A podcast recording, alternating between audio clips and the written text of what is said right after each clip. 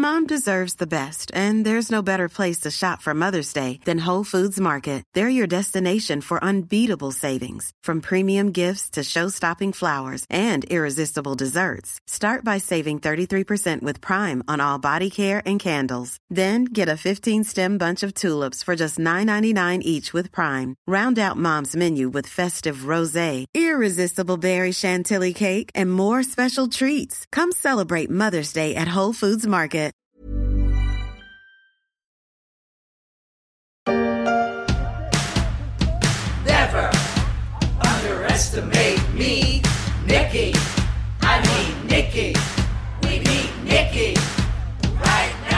Ne jamais sous-estimer Nikki.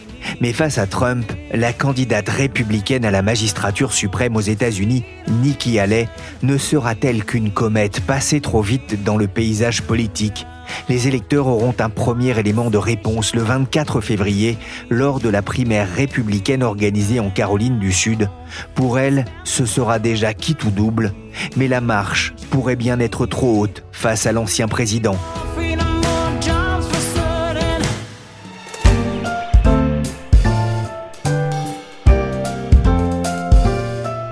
Suis Pierrick Fay, vous écoutez La Story, le podcast d'actualité de la rédaction des Échos, un programme disponible sur toutes les applications de téléchargement et de streaming. La Story qui va vous accompagner régulièrement tout au long de la campagne présidentielle américaine. Pour ne rien rater, abonnez-vous.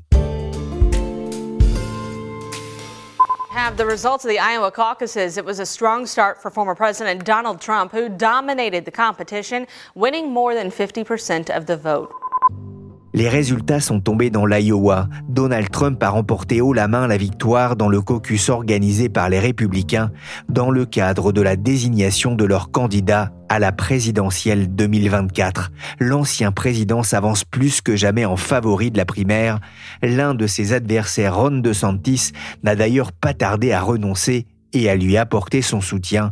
En face, ne reste plus qu'une adversaire de taille, son nom, Nikki Haley.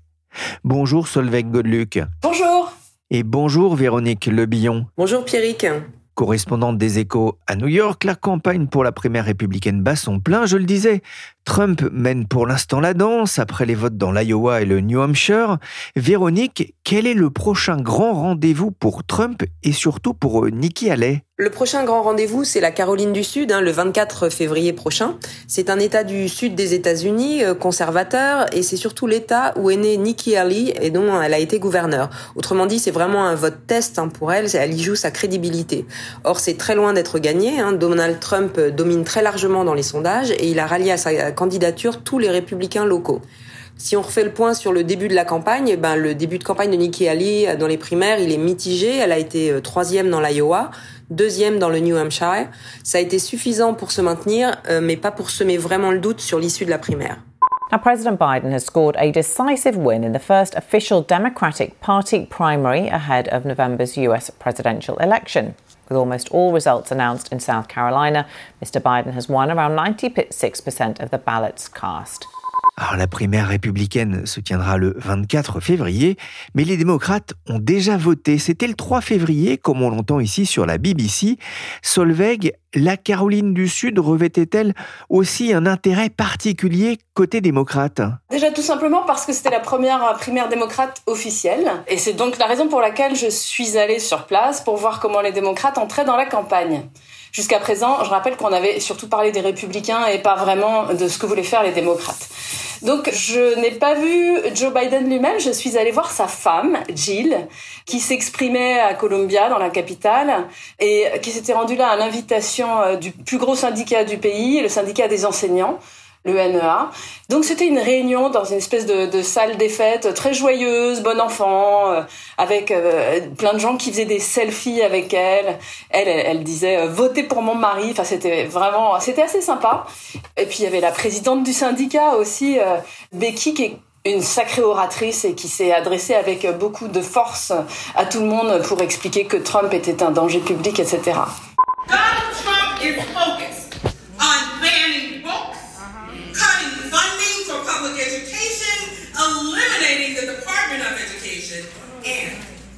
he is threatening the freedom for our students to learn Becky Pringle, la présidente du syndicat des enseignants qu'on entend ici, faisant la promotion de Joe Biden et de Kamala Harris en Caroline du Sud, il nous a permis de recruter plus d'enseignants, d'augmenter les salaires, d'embaucher plus de conseillers d'orientation, d'infirmières et de travailleurs sociaux au sortir de la crise du Covid. Solveig, la campagne de Biden a démarré dans cet état jugé important pour lui. Pourquoi? D'abord, euh, le fait que c'est la première euh, primaire démocrate, parce qu'il y en a une auparavant dans le New Hampshire, mais elle n'était pas reconnue. C'était un peu euh, un hack. C'était une, une primaire qui a été organisée par l'État, mais qui n'a pas été reconnue par le parti au niveau fédéral. Tout simplement parce que Joe Biden a décidé l'année dernière de donner la primeur à la Caroline du Sud, un État envers lequel il est extrêmement redevable. Cet État, en effet, lui a fait gagner la campagne électorale de 2020 jusqu'à ce qu'il arrive devant les électeurs de Caroline du Sud. Joe Biden, c'était un loser. Il avait perdu euh, dans l'Iowa, il avait perdu dans le New Hampshire, et il y avait plein de nouvelles stars euh, du Parti démocrate qui étaient devant lui, euh, Buttigieg, Claude Bouchard, Bernie Sanders, on peut pas vraiment dire que ce soit une nouvelle star vu son âge, mais voilà. Donc il était, c'était quand même le loser. Et en Caroline du Sud, il y a des gens influents, et notamment euh, le député euh, afro-américain Jim Clyburn, qui ont pris fait et cause pour lui, qui ont dit euh, votez pour cet homme. Et là, sa campagne a basculé. Et après ça, il a commencé à gagner partout ailleurs les primaires, et c'est comme ça qu'il est devenu le nominé démocrate à l'élection présidentielle et qu'il a fini par gagner l'élection. Donc la Caroline du Sud lui a sauvé la mise. Il est redevable, c'est la raison pour laquelle il est retourné plusieurs fois pour faire campagne. Donc, un, il a fait passer la Caroline du Sud devant tous les autres États euh, pour le cycle des primaires. Et deux, il a bien ratissé le terrain, et il n'est pas venu seul d'ailleurs. Donc euh, Jill Biden, sa femme, qui a beaucoup de succès, la vice-présidente Kamala Harris, et puis des stars euh, du parti, des notables, comme par exemple Gavin Newsom, le gouverneur de Californie. Voilà. Et puis alors, dernier aspect, euh, la Caroline du Sud, c'est aussi le premier État du Sud à voter dans la primaire. Donc ça va donner un signal important. Puis c'est quand même un État qui est relativement euh, gros par rapport euh, à l'Iowa et au New Hampshire qui ont déjà tenu des primaires, notamment côté républicain. From safely reopening schools to addressing the mental health and academic needs of our students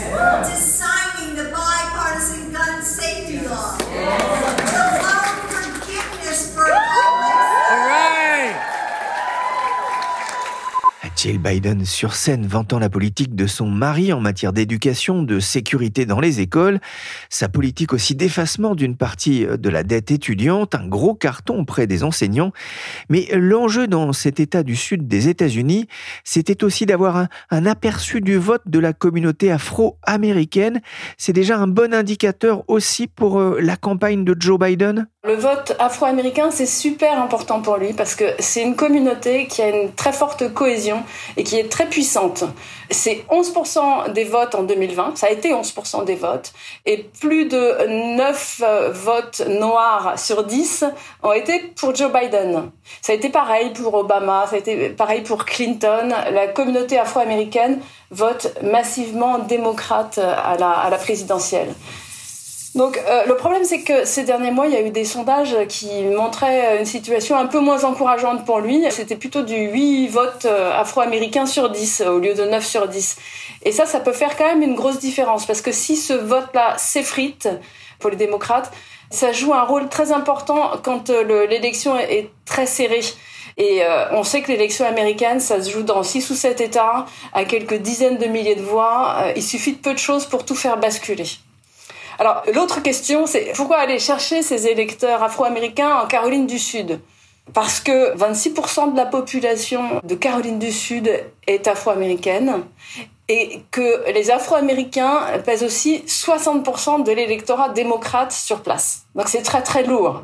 Alors à côté de ça, bien sûr, la Caroline du Sud, c'est pas euh, ce qu'on appelle un, un swing state, c'est pas un État pivot on sait qu'en novembre, il va voter républicain. Donc c'est pas là que va se jouer le vote final pour Joe Biden. Mais l'idée, en allant là-bas et en mettant le paquet sur la Corée du Sud, c'est plutôt de donner un élan au candidat Biden dans le reste du pays et en particulier auprès des autres bastions afro-américains. Bon, d'ailleurs, ce ratissage du terrain semble avoir plutôt bien marché puisqu'il a quand même eu 96% des voix. Bon, à moins qu'on considère que ce score est un petit peu trop stalinien pour être tout à fait crédible. Et Solveig, le vote noir, mais aussi celui des, des hispaniques sera aussi scruté côté républicain? Alors, juste une précision quand même, si Biden perd une partie du vote noir, ça sera pas pour les républicains a priori ils partiront pas un côté républicain ou alors euh, ils seront pas très nombreux. Ça sera plutôt de l'abstention ou bien euh, au pire un candidat tiers qui effectivement pourrait prendre euh, des parts de vote à, Joe Biden. Parce que les Afro-Américains, ils ont vraiment profité de la politique économique de, de Joe Biden. Leur taux de chômage, il a plus baissé que celui des Blancs. Ils ont plus bénéficié de la politique d'effacement des dettes étudiantes. Et puis de manière générale, quand il y a des politiques sociales, la marque de fabrique quand même d'un démocrate, ils en profitent plus parce qu'ils sont plus pauvres que l'ensemble de la population. Alors pour le vote hispanique, c'est un petit peu différent. D'abord, il est beaucoup moins communautaire. C'est pas euh, 9 hispaniques sur 10 euh, qui votent pour les démocrates. On est plutôt dans le 6 sur 10 euh, ou 7 sur 10. Enfin, ça varie. C'est un vote qui est beaucoup plus pro-républicain et ça s'accentue depuis quelques temps. Alors, effectivement, c'est un vrai danger pour Joe Biden et une vraie opportunité pour les républicains mais on verra ça sans doute dans d'autres États euh, comme euh, l'Arizona, le Nouveau-Mexique, euh, le Nevada, etc.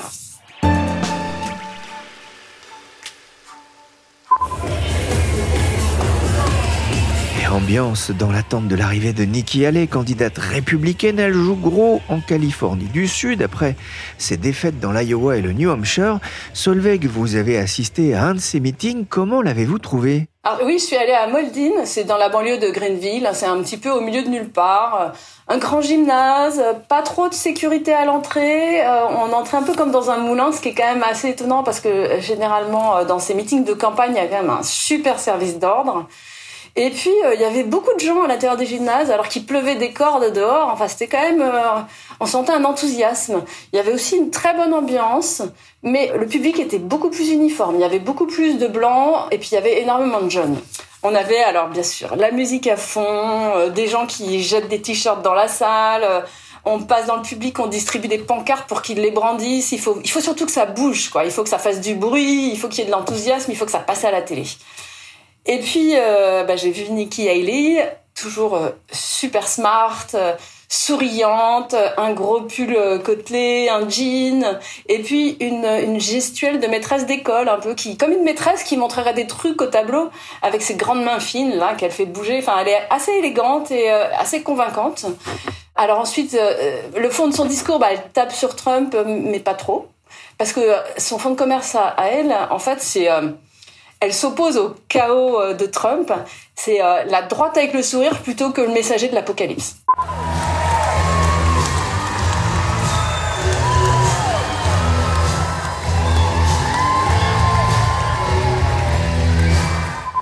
Ils ont attendu longtemps pour la voir. Elle est arrivée au son de Joan Jett. Dans quel état d'esprit étaient les partisans de Nikki Haley, l'outsider de Trump? J'ai effectivement discuté avec pas mal de monde. Ce qui m'a étonné d'ailleurs, c'est qu'il y avait euh, beaucoup de jeunes, euh, de gens qui votaient euh, depuis peu. Et puis, il y avait des gens qui avaient déjà voté à l'élection précédente en 2020 et qui avaient, pour certains, voté Biden. Euh, généralement pas par amour euh, des, euh, des démocrates, mais parce qu'ils étaient anti-Trump. Donc c'est la républicaine, elle, Nikki Haley, c'est la républicaine qui séduit les centristes. Ce qui est d'ailleurs assez étonnant parce qu'elle a un programme extrêmement conservateur, euh, tout à fait traditionnel, mais euh, elle est différente de Donald Trump et donc ça, ça attire. Il y avait beaucoup de jeunes qui voulaient notamment avoir quelqu'un de sérieux aux manettes. Et ils m'ont tous parlé euh, de ses études, euh, du fait qu'elle maîtrisait la diplomatie, la politique internationale, qu'elle savait de quoi elle parlait, etc. Qu'elle avait l'air sérieuse, quoi. C'était quelque chose d'important. Et puis il n'y avait pas seulement euh, des gens jeunes, sérieux et, et, votants un peu centristes, etc. Il y avait aussi pas très loin de moi, là, il y avait une, il y avait une repentie, une Trumpiste qui était, on avait l'impression qu'elle était venue ici comme pour une thérapie de groupe. Elle, brandissait le poing et elle hurlait, elle approuvait tout ce que disait. Euh, d'abord, elle a commencé par dire oui, moi j'ai voté Trump à l'époque et, effectivement je regrette aujourd'hui. Et, euh, et, elle commentait tout ce que disait euh, Nikki Haley en, en applaudissant bruyamment. C'était assez drôle d'avoir ce mélange en fait. Qui est Nikki Haley? Qui se cache derrière cette femme combative et qui porte les derniers espoirs des électeurs républicains anti-Trump. Véronique, vous avez lu sa bio pour un portrait pour les échos. D'où vient-elle? Nikki Ali, elle a 52 ans, elle est née en Caroline du Sud, donc, mais d'une famille qui n'était pas du tout du cru. Hein. Ses parents sont indiens, euh, de confession sikh, et ils ont émigré d'abord au Canada, puis aux États-Unis dans les années 60. Ils étaient d'un milieu aisé en Inde, euh, mais ils voulaient voilà euh, voir autre chose, et donc ils sont venus faire leurs études au Canada. Le père a trouvé un poste d'enseignant en Caroline du Sud, et ils sont arrivés comme ça dans une toute petite ville, Bamberg. comme dit Nikki Ali, c'était une rue et deux feux rouges, et en même temps, je souhaiterais à tout le monde d'avoir une enfance aussi euh, euh, chouette que ça. Donc c'était une vie assez euh, modeste, rurale, mais avec une origine indienne totalement atypique dans ce paysage de Caroline. donc elle était différente et en même temps elle raconte avec ce sens du storytelling typiquement américain hein, qu'elle en a fait une force et surtout voilà qu'elle a toujours cherché à trouver le point commun entre les gens, à pas se faire discriminer et à essayer d'abolir un petit peu les différences. L'enfance qu'elle raconte avec ses trois frères et sœurs, c'est aussi une vie centrée sur le travail et les traditions. Consortium Elle aidait sa mère en faisant la comptabilité de sa boutique. Euh, ses parents, par ailleurs, voulaient lui imposer un mari. Voilà, c'était conforme aux traditions indiennes, ce qui peut quand même paraître un peu choquant aux États-Unis parce qu'on était dans les années 90, hein, c'est pas si loin. Euh, mais finalement, donc, elle a rencontré son futur mari à l'université et puis au bout de quelques années, elle a pu, euh, voilà, euh, les rallier à sa cause et donc euh, ça l'a aussi converti de la religion sikh au christianisme. Son mari est militaire, il travaille pour la garde nationale de Caroline du Sud et d'ailleurs, il est déployé en ce moment depuis plusieurs mois déjà euh, à Djibouti, ce qui fait qu'elle fait un peu campagne toute seule. Quel est son parcours politique? Alors, elle s'est investie euh, assez tôt dans la politique locale en Caroline du Sud, en étant élue aux législatives locales quand elle avait 32 ans. Elle a plongé en politique alors qu'elle était comptable. Hein. Elle avait eu un diplôme de comptabilité à la fac, mais elle était dans un club de femmes chefs d'affaires et puis elle a pris goût euh, à ses projets collectifs. Euh, elle s'est fait élire sur une ligne conservatrice, favorable à une sphère publique euh, très réduite. Elle était un petit peu dans cette vague du Tea Party assez rapidement. C'est un mouvement né dans la foulée de la grande crise financière de, de 2008. Ils étaient hostiles aux mesures Obama de soutien à l'économie et de sauvetage du secteur privé. Hein. Vous vous souvenez, les banques, les constructeurs Et d'ailleurs, euh, ce qui est euh, intéressant à noter, c'est que American for Prosperity, qui est euh, une organisation qui est le bras armé des frères milliardaires Koch, qui avait soutenu le Tea Party donc à la fin des, années 2000, finance aujourd'hui Nikki Haley. Et donc l'un de ses faits d'armes de ses premières années en politique en Caroline du Sud, c'est d'avoir imposé un petit peu de transparence dans la vie politique locale. C'était visiblement à contre-courant des pratiques et ça lui a valu quelques ennemis. Et puis elle est quand même devenue gouverneure de Caroline du Sud ensuite euh, pendant six ans, donc de début 2011 à début 2017. Et puis donc début 2017, c'était l'arrivée de Trump à la Maison Blanche et il la nomme ambassadrice à l'ONU justement pour donner un signe un petit peu à ce mouvement du Tea Party. Elle a démissionné ensuite et puis depuis, elle fait un petit peu ce que font pas mal de, politiques, c'est-à-dire faire speaker dans des conférences et en tirer euh, un niveau de vie, euh, voilà, Véronique, vous l'avez rencontrée au tout début de sa campagne l'été dernier dans l'Iowa. Quelle impression vous avez-elle faite? Alors je l'ai vue pour la première fois à la State Fair de l'Iowa en août l'an dernier. Euh, c'est une grande foire agricole où tous les candidats aux primaires sont présents. Euh, ils se font connaître avec des interviews, ils répondent aux questions du public. C'est un bel exercice de démocratie directe. On en avait déjà parlé, euh, je crois, une fois dans la story.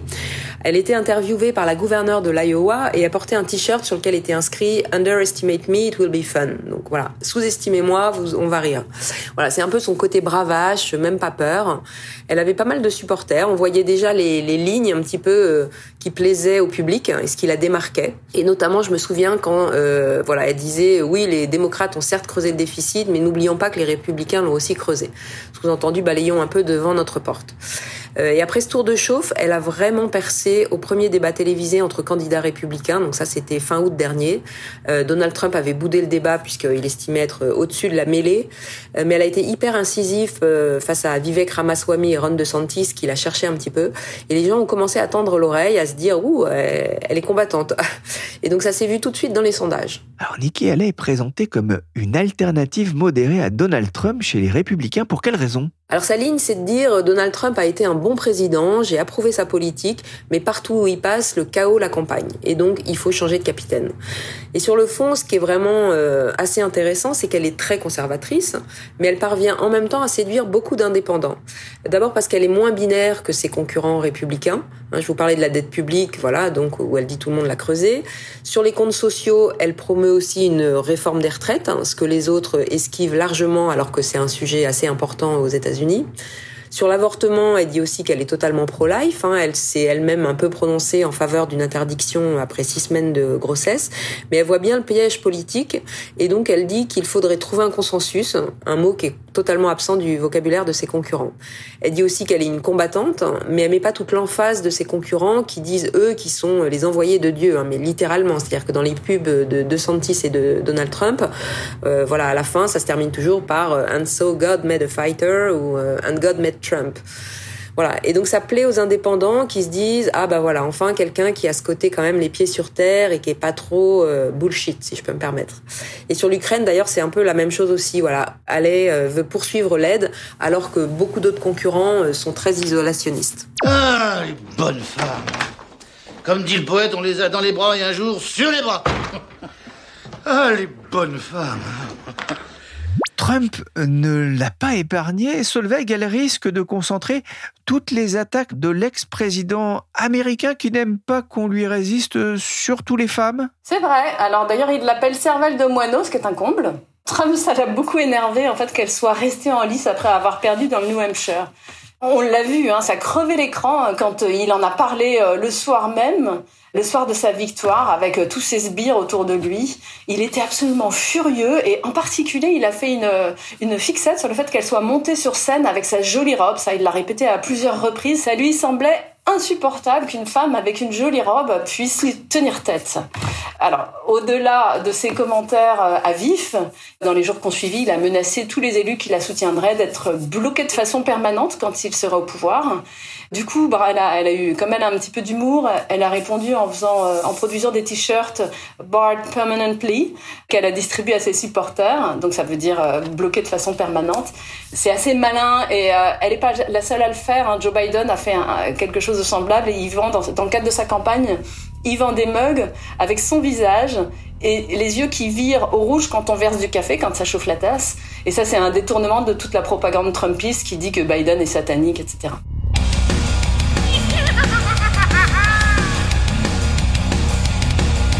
Solveig Joe Biden a raillé récemment sur Twitter Donald Trump qui avait annoncé en 2020 que Wall Street s'effondrait si Biden était élu. Wall Street a battu encore récemment son record historique. Trump se voit toujours en rempart pour les marchés américains, mais est-il pour autant euh, le favori de la finance américaine? Alors, d'un côté, à Wall Street, on aime bien les baisses d'impôts, l'autorégulation, tous ces trucs-là. Et donc ça, ça fait partie du programme Trump. De l'autre côté, on n'aime pas trop le chaos et l'imprévisibilité, et bah, ça fait aussi partie du programme Trump. Et puis Trump, euh, c'est pas un conservateur classique, c'est un populiste, donc euh, il fait de la dépense publique et il tape sur les grosses entreprises quand elles font des choses qui lui plaisent pas. Donc oui, les financiers, ils ont un petit peu peur. Et puis alors, bah, donc il continue à donner de l'argent à Nikki Haley. Elle a fait des levées de fonds phénoménales, hein, y compris après avoir perdu le New Hampshire face à, à Donald Trump, et alors que tout le monde s'entend pour dire qu'elle n'a quasiment aucun espoir de l'emporter.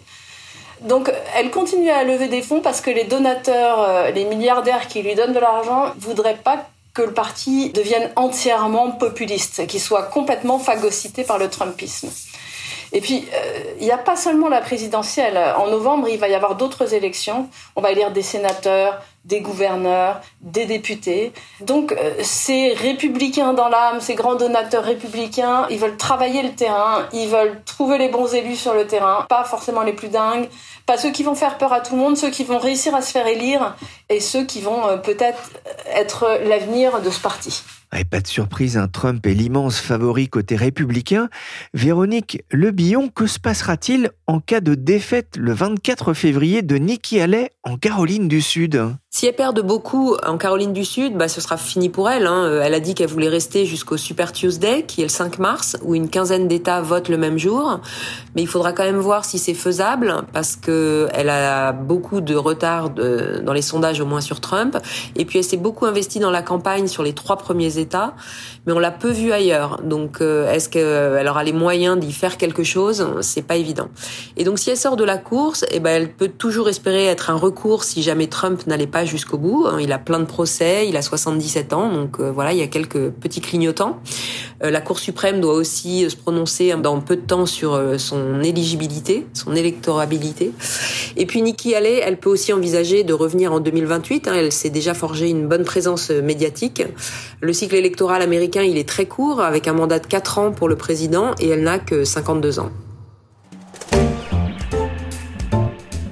Merci Solveig Godluc et Véronique Lebillon, correspondantes des Échos à New York. Cet épisode de la story a été réalisé par Willy Gann, chargé de production et d'édition Michel Varnet.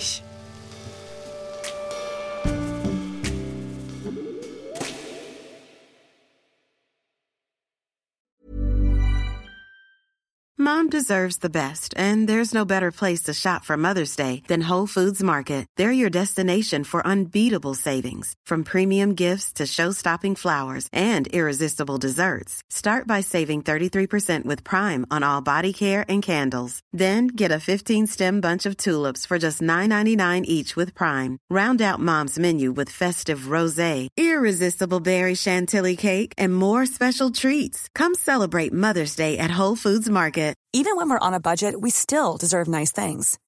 Quince is a place to scoop up stunning high-end goods for 50 to 80% less than similar brands. They have buttery soft cashmere sweaters starting at $50, luxurious Italian leather bags, and so much more. Plus, Quince only works with factories that use safe, ethical, and responsible manufacturing. Get the high-end goods you'll love without the high price tag with Quince. Go to quince.com/style for free shipping and 365-day returns.